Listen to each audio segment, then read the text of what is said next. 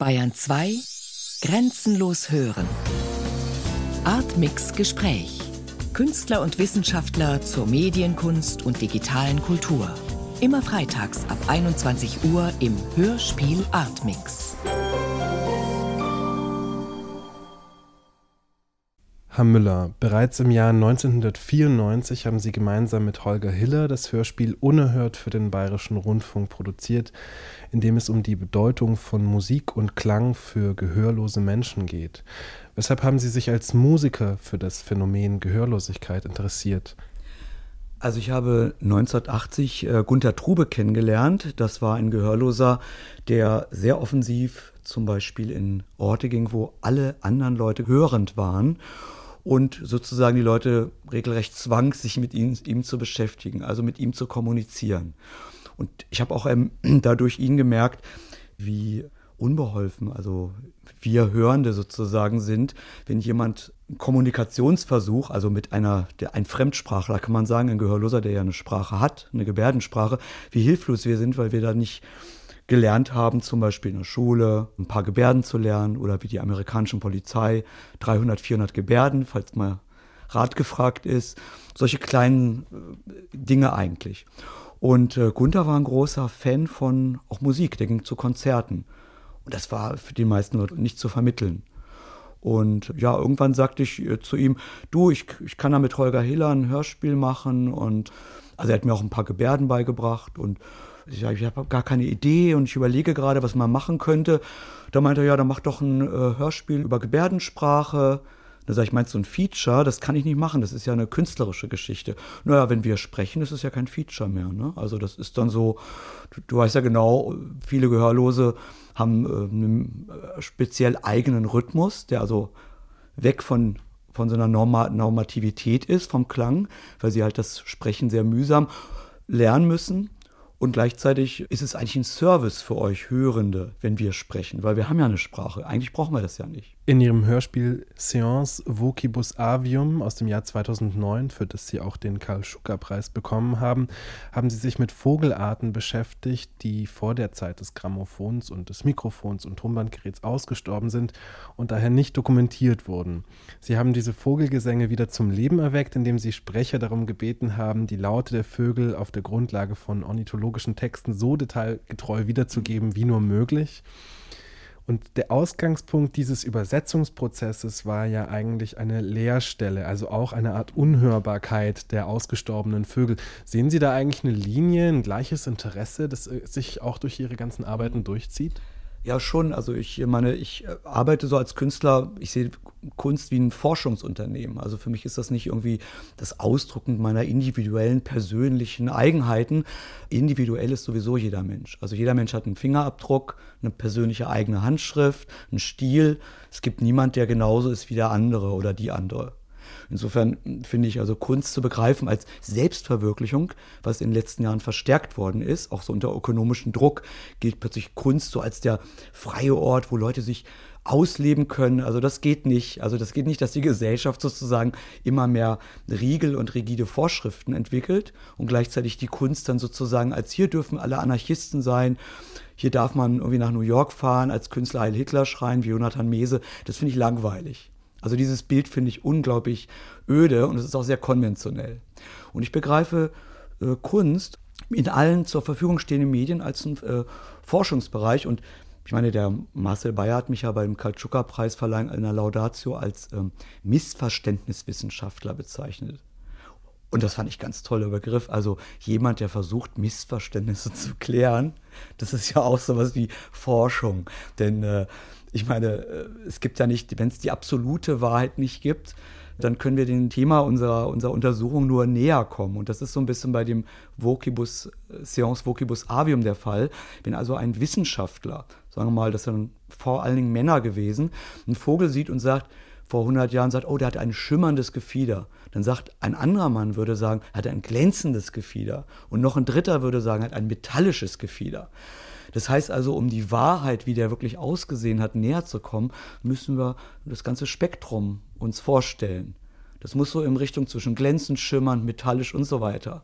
Und ähnlich ist es mit dem Klang. Die, auch der Klang ist nicht überliefert, nur in Schriftform, also über Menschen wahrgenommen. Ja, und dann rekonstruiert man das Ganze. Und damit das Ganze keine Kunst wird, also Kunst meine ich, ich habe den Leuten gesagt, die es rekonstruieren nach den wissenschaftlichen Angaben, bitte, bitte, keine Selbstverwirklichung, keine Kunst, nicht zeigen, wie witzig, wie originell ihr seid, wie äh, tolle Fantasie habt, sondern versucht es so zu rekonstruieren, dass man das Gefühl hat, wenigstens irgendwie in der Nähe zu kommen, das ist eine Feldaufnahme von einem Vogel. Und versucht euch nicht selbst zu verwirklichen, verwandelt euch sozusagen in den Vogel. Also versucht euch zu vergessen, versucht es nicht originell zu machen. Eine Minute, es kann ganz banal klingen, wie ja auch eine Meise banal klingt und trotzdem schön. Denn das ist ein ganz wichtiger Punkt, wenn man diese, diese, ähm, also wenn man davon ausgeht, das so zu machen, also nicht zu, nicht jetzt originell zu sein zu wollen, individuell sein zu wollen, dann kann erst sowas rauskommen, was sowas wie eine Tragikomödie ist. Denn es ist komisch und tragisch zugleich. Und jeder, der es hört, muss selber entscheiden, ob er lieber lacht oder ob er es traurig findet, weil es ist ja traurig, aber das Resultat ist auch irgendwie komisch, ne? Mich würde jetzt interessieren, wie baut Seance 2, das Video, denn auf diesem Seance 1, sage ich jetzt mal, auf, auf diesem Hörspiel? Ja, also, ähm, das, also ich habe einen Vogel sozusagen ausgewählt, von, der ziemlich häufig war aus Nordamerika, die Wandertaube. Und dieser Vogel, das war wahrscheinlich der häufigste Vogel überhaupt in der Welt. Und ich habe dann mit äh, einer gehörlosen äh, Schauspielerin gesprochen und also diskutiert oder gebärdet oder wir haben uns also äh, unterhalten darüber. Und äh, ich habe gesagt, wie wäre es mit der Wandertaube? Und das fand sie besonders komisch, worauf ich, das ist doch auch interessant, gar nicht gekommen ist nicht meine Idee, dass in der Wandertaube sehr populärer sowas wie der Büffel als Vogel in Nordamerika. So häufig wie der Büffel. Der Büffel ist der Ausrottung gerade noch so entkommen. Und die Wandertaube ist ausgerottet worden. Die letzte ist 19 14 gestorben und davon gab es wohl Milliarden. Das war wohl wahrscheinlich die Beschreibung nach der allerhäufigste Vogel. Der also wirklich die, der Himmel bedeckte sich schwarz, man sah nichts mehr, die Leute schlugen die in Massentod und so weiter. Und ich habe dann der äh, Simone Lönne das äh, vorgeschlagen äh, und äh, das könnte man doch gebärden, in deutsche Gebärden, also so im entsprechend dem Seance Vocibus Avium übertragen. Und dann ist ihr aufgefallen, naja, Wandertaube, Taube, taub. Das Wort taub steckt da drin. Das ist mir nicht, er zuerst nicht aufgefallen. Und ich meine, das zeigt, äh, wie Sachen, die sehr nah, also so, so ein Genie bin ich nämlich nicht, also so, so ein Genie ist niemand, äh, dass einem sofort alles auffällt. Also äh, wer merkt schon, dass im Wort helfen die Elfen sind oder in Sterben das Wort Erben steckt.